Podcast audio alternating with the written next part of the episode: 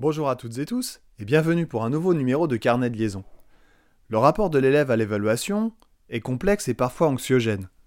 Pendant de nombreuses années, j'ai entendu en classe des soupirs, des plaintes, j'ai senti du stress, de la peur même, juste à l'idée d'être évalué.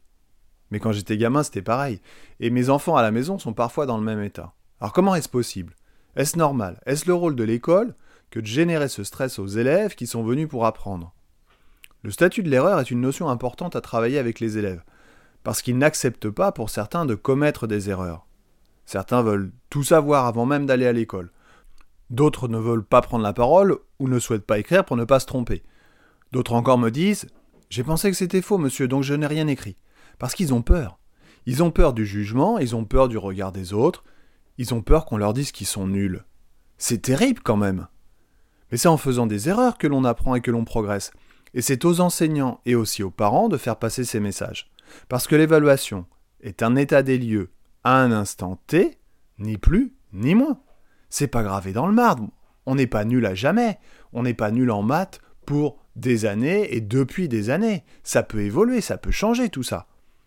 Il faut donc, une fois l'évaluation effectuée puis corrigée par l'enseignant, que l'enfant revienne sur sa copie, seul ou accompagné, pour reprendre ses erreurs, afin de ne plus les, commettre. Mais en pratique, que se passe-t-il? Une fois la copie récupérée, ce sont des négociations sans fin pour récupérer un demi-point, ou bien des froissements de feuilles ou des cris de joie. Mais après, une fois que l'émotion est passée, une fois qu'on a recompté ses points et comparé sa note à celle du voisin, que se passe-t-il? Rien. Il se passe rien. Pourtant, comme je disais dans mon épisode précédent, l'évaluation est un acte d'apprentissage qui permet d'avancer, de progresser, de retravailler, de réfléchir à nouveau, de remédier à certains manques. Il y a donc bien un ou plusieurs problèmes. L'élève stresse avant, constate après, se félicite ou se lamente mais n'engage aucune procédure de remédiation. Et on recommence. Einstein disait La folie, c'est se comporter de la même manière et s'attendre à un résultat différent. Deux directions s'ouvrent donc à moi dans ma narration. Le côté anxiogène de l'évaluation et l'attente de son résultat, mais également la remédiation nécessaire à mettre en œuvre suite au rendu des copies. Partons tout d'abord dans la première direction. Pourquoi les élèves ont peur? La faute à qui? À quoi? Bah à nous. À nous enseignants, parents. La faute au système qui depuis des générations demande systématiquement combien? Combien t'as eu?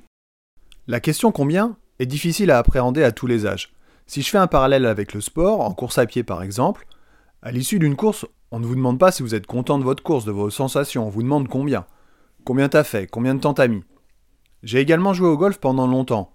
Oui, un prof qui joue au golf, c'est plutôt atypique, mais j'en ai d'autres des côtés atypiques, vous vous en rendrez compte.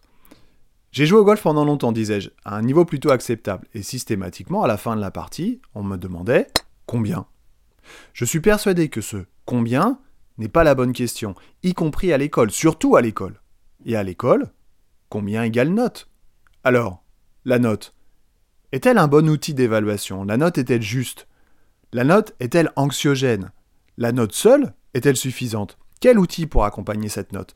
Ce sera bien sûr la suite de mes aventures pédagogiques. Si vous aimez cette émission, n'hésitez pas à commenter ou partager. Émission disponible sur toutes les plateformes audio digitales. Je vous dis à bientôt et d'ici là, portez-vous bien.